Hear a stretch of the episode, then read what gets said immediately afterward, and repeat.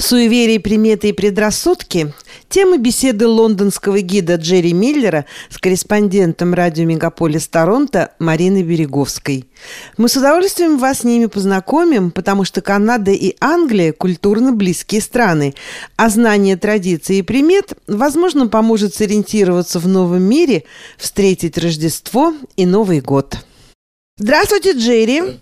Здравствуйте. Давно с вами не беседовали. Как ваше настроение, как ваша жизнь? Да, все нормально. Приближаемся к праздничному сезону. Ну, как всегда, в супермаркетах такие продукты, как копченый лосось и сыр Стилтон, значительно подешевели. И это, естественно, праздник для населения. У вас тоже наверняка какие-то продукты специально дешевеют как раз на Рождество. А поскольку мы решили поговорить немножко о суевериях, я хочу рассказать, есть такое суеверие рождественско-новогоднее в Англии. Я не знаю, вы знакомы с тем, что такое амела? Амела – это шаровидный вечно зеленый куст, куст-паразит, который впивается в кору дерева и сосет из него соки. Короче, это куст-паразит с белыми ягодками. Вот. И примета какая? Если вы поцелуетесь с подругой или подруга с другом поцелуются под веткой амилы, э, это, к счастью, это значит, что в следующем году они поженятся. И, естественно, как раз в предрождественское время на рынках здесь появляются ветки амилы. Именно только в это время. И, значит, многие их покупают и целуются специально. Это обычно вешают либо в проем двери, либо просто держит один из целующихся держит над головой обоих. Вот, так что вот такая примета есть, рождественская. И у вас есть какие-то рождественские особые приметы? Да, Секрет Санта вот еще до того, как э, наступает праздник, те люди, которые хотят вместе его отмечать, они договариваются по поводу подарков кто кому что подарит. И в момент празднества имена с участниками опускаются там в какую-то шапку там или в какой-то, так сказать, не знаю, пакет, достаются эти имена, и потом, значит, соответственно, дарятся вот эти подарки по именам. Ну, вот, то есть люди не знают, какой подарок они получат на Рождество. Вот это называется секрет Санта. Ага, то есть Санта самого там нету? Нет, то есть каждый, Нету, да? каждый выступает в роли Санты. Но у вас тоже праздничные дни 24 и 25, да? да Рождественский да, день да, и день да. распечатывания подарков. Boxing Day, то, что по-английски, да? У вас тоже, наверное, так же. Я подозреваю, что поскольку, в общем-то, Англия и Канада культурно близкие, и у вас основатели этой страны почти все были англичанами, вот, многие суеверия и приметы, они те же самые. Такие, как, ну, во-первых, число 13. В Англии это вообще, так сказать, катастрофа, если что-то в 13 числом связано. А если пятница, то вообще, как говорится, э, лучше из кровати не вставать. Да?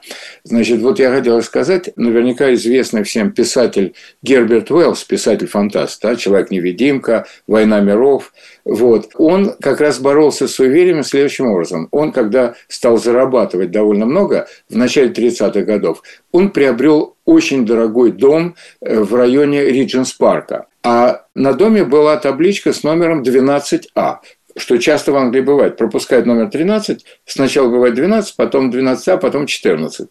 Первое, что он сделал, въехав в новый дом, он сразу поменял табличку на 13. И пока он там жил, в течение Второй мировой войны, кстати, э, он увеличивал эту табличку в размерах чтобы всем показать, что я, мол, числа 12 не боюсь. И очень интересно, Лондон сильно бомбили во время Второй мировой войны. Он спокойно пережил все бомбежки и скончался мирно в 1946 году. Э, то, что с пятницей связано. Значит, есть легенда, которая ходит среди моряков британских, э, следующая. Бытует поверье, что в пятницу нельзя начинать ничего серьезного. Скажем, спускать корабль на воду или отправляться в плавание из поколения в поколение моряки передают легенду о том, что когда-то, давным-давно, британское адмиралтейство, то бишь Министерство морского флота, решило показать, насколько абсурдно это поверье. Был построен корабль под названием «Friday», который спустили на воду в пятницу, капитаном назначили человека по фамилии Friday, и корабль отправился в первое плавание в пятницу. Как настаивают мореходы, до сегодняшнего дня он пропал без вести со всей командой. Никто правдивость этой истории не опровергает, хотя Адмиралтейство якобы пыталось неоднократно убедить всех, что ничего подобного не было. Тем не менее, они никому моряки не верят и в пятницу не выходят из дома. И поэтому, кстати, не отправляются в плавание, не спускают корабли в Англии. Теперь, есть мелочи, которые, может быть, вы мне скажите, у вас есть ли такое. Например, в Великобритании подкову на счастье вешают над дверью не рожками вниз, а рожками вверх. Ну, на континенте считают, что из подковы рожками вниз счастье должно литься на вас. А англичане и ирландцы убеждены, что должно висеть рожками вверх, чтобы счастье не вытекало. Кстати, и если вы нашли подкову в Великобритании, то это всегда к счастью. Я живу в Лондоне 35 лет. Я был свидетелем многого из того, о чем я рассказываю. И одна из примет очень интересная. Значит, встреча с одинокой птицей-сорокой сулит неудачу. То есть, если вы увидели одну сороку, это плохо. Если две, то все в порядке. Но если одну, э, что нужно сделать? Для отвода несчастий следует поприветствовать ее примерно так. Доброе утро, господин Сорока. Да, Good morning, Mr. Magpie. How are you, lady wife, today? Day. Вот. Если вы это сказали, то вы тем самым отвели все несчастья. И я был свидетелем, англичане все так поступают, особенно старшее поколение. Если на вас посмотрит косоглазый человек, то единственная возможность предотвратить несчастье – это три раза сплюнуть. Да, вообще косоглазый, когда на вас смотрит, он калечит вашу душу. Так считается, естественно, я так не считаю. Черный кот в Англии на счастье. Про черного кота есть много разных версий истории, и одну могу просто упомянуть. У короля Карла I мы говорим с вами о первой половине 17 века приближения гражданской войны в Англии. У короля Карла I был черный кот, которым он очень дорожил и даже представил к нему специальную охрану. Он считал, что кот принесет ему удачу. На следующий день после смерти кота короля арестовал парламент. Вот вам, пожалуйста. В Англии, если вам дарят нож, то это к несчастью получитель ножа должен дать э, дарителю хотя бы символическую плату, пусть один пенни, чтобы предотвратить беду. Плохая примета – открывать зонтик в помещении, даже если его надо просушить. Нельзя проносить через дом лопату. Страшное проклятие ждет вас, если вы разбили зеркало. За этим могут последовать 7 лет несчастий. Универсальное противоядие против всех грядущих бед – это постучать по дереву или скрестить пальцы. Я думаю, что у вас примерно так же это все делается. Вы напрашиваетесь на беду, если пройдете под приставной или лестницей стремянкой. А вот пересольное блюдо, как в России, ни о чем не говорит. Сидеть на углу стола можно сколько хочешь, но наливать напиток в стакан или рюмку со щербинкой или трещинкой значит напрашиваться на неприятности. Я, конечно, подозреваю, что эту последнюю примету придумали торговцы стеклянной посудой. Скажу, обратная сторона медали. Как э, англичане э, реагируют на российские суеверия? Например, по моим наблюдениям, англичане полностью сбивают с толку, когда россиянин перед отправлением в путешествие бросает на пол чемодан, плюхается на стул и сидит неподвижно, глядя в пустоту. То есть он присел на дорожку. Да? Вот. А, или другое, другая вещь очень интересная. Это когда вы открываете дверь, скажем, полицейскому, почтальону, э, человеку, который принес посылку, он начинает с вами разговаривать э, через порог. А если это приятель какой-нибудь, то он протягивает руку через порог. Ну, россияне, бывшие или бывшие советские люди, они, естественно, у них реакция отскочить назад, чтобы не пожимать руку. Но это нехорошо. То есть люди, которые прожили довольно много лет, как я, мы уже спокойно протягиваем руку через порог, жмем руку, никаких проблем нету. Но, так сказать, имейте в виду, что некоторые приметы, они мешают адаптироваться в новом мире. Теперь есть приметы отдельно и у ирландцев, и у шотландцев. Да? Вот. Например, у шотландцев есть такая примета, я с ней тоже хорошо знаком. Значит, считается, что год будет счастливым, если первый человек, пришедший в новом году, это темный или смуглый незнакомец, который принес вам в подарок кусок угля. Ну, смешно. Понятно, что никто сам по себе так не придет с куском угля. Значит, нормальные шотландцы, они себе мажут лицо углем, вот берут уголь, да, которым там в Шотландии еще можно топить, в Англии нельзя, и стучат к соседям, к друзьям в дверь да, чтобы год был счастливым. И я это делал не один год, потому что у меня соседи шотландцы, вот я им каждое 1 января утром приносил кусок угля. Вот. Мне особенно мазать лицо не надо, потому что я достаточно смуглый у англичан есть похожая примета, связанная тоже с углем. При переезде из старого дома в новый нужно захватить с собой несколько дымящихся углей и груду золы из старого камина. При этом считается, добрые духи, живущие в домашнем очаге, перекочуют с хозяевами в новый дом. Вот. Не случайно по-английски новоселье – это housewarming party, то есть э, вечеринка прогрева нового дома. В Ирландии очень известная примета – это э, если вы нашли клевер, да, растение клевер с четырьмя листиками, вам улыбнется счастье. По статистике, один четырехлистник приходится на 10 тысяч трехлистников. То есть большая редкость. Если вы подарите такой росток клевера кому-нибудь еще, то этим удвоите свои шансы на удачу. Я хочу напомнить, что геральдический символ Ирландии – это шемрок, трилистник клевера.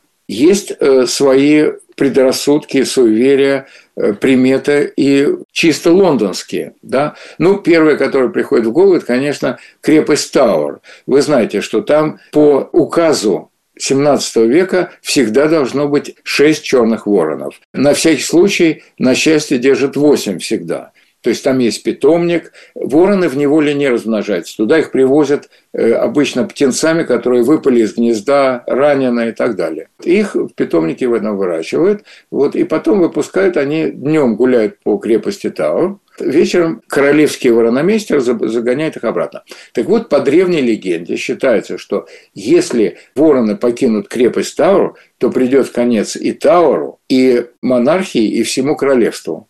Да? Так что жестко. Э, и были случаи, это очень редкий случай, все-таки Тауэр-то существует 900 лет, были случаи, когда вороны удирали оттуда, вот, хотя у них у всех крылья подрезаны. Но они могут лететь с подрезанным крылом. Так или иначе, удирали, и полиция их ловит, и это всегда в новостях. Это большое событие. Джерри, как в Британии принято праздновать Рождество? А покупается ли елка? Какая-то елка живая или искусственная? И какие блюда обязательно должны быть на столе? То, что касается елок, должно быть примерно все то же самое, что у вас. Кто покупает настоящую елку, это очень популярно. Они продаются уже давно, то есть э, с ноября. Есть искусственные елки, есть маленькие елки, э, миниатюрные ведь идея же елки в целом, она восходит к древним римлянам, да? хотя пришла в Англию и к вам, соответственно, из Германии. Идея елки – это в доме поставить вечно зеленое растение, напоминающее о том, что зимой жизнь не заканчивается, которое переживет зиму. Вот в этом вся идея елки. Вот, это так называемые римские февруарии. Теперь то, что касается блюд – ну, начнем от того, что я думаю, что у вас тоже большинство населения протестанты. Может быть, я ошибаюсь. Но у протестантов, вы знаете, у католиков 24 число, сочельник, вечер 24 это главная часть Рождества. У протестантов всегда 25 число, рождественский день, это главный день Рождества. Это когда рождественский обед, номер один. Да? Вот. После рождественского обеда в 3 часа дня выступает с обращением к нации король второй раз уже будет выступать Карл III бывший принц Чарльз. Обязательно, так сказать, нормальные граждане страны слушают его выступления, хотя для тех, кто не хочет слушать, параллельно по четвертому каналу телевидения британского, это альтернативный канал, который, ну, скажем, обслуживает религиозные, сексуальные, другие меньшинства и так далее. Короче, по четвертому каналу показывают так называемое альтернативное обращение к нации. А альтернативно обращается обычно какой-нибудь комедийный актер. Теперь насчет блюд, ну, я тоже подозреваю, что у вас близко к этому. Сегодня, в наши дни, главная часть обеда рождественского – это, конечно, индюшка. Но традиционно, если вы посмотрите, скажем, романы Диккенса, это будет гусь. Но сегодня это индюшка под влиянием Америки. То есть, поскольку в Англии не празднуется праздник благословения, то индюшку подают на, в рождественский обед. Э, что еще обычно в рождественском обеде есть? Ну, рождественский пудинг всегда на закуску. Это особый я очень подозреваю, что у вас легко его тоже приобрести. Такой пирог, кулич такой, э, очень вкусный, с изюмом, обычно пропитанный алкоголем. И более того, сверху помещают листочки астролиста и часто поджигают еще его. Но это как бы конец. Кроме того, сыр Стилтон – это часть обеда. И, конечно, брюссельская капуста. Вот эти шарики, э, с моей точки зрения, совершенно безвкусная. Вот. Но, тем не менее, это обязательная часть, составная часть рождественского обеда. Спасибо большое, Джерри. Мы вот будем следовать всем тем традициям, о которых вы рассказали.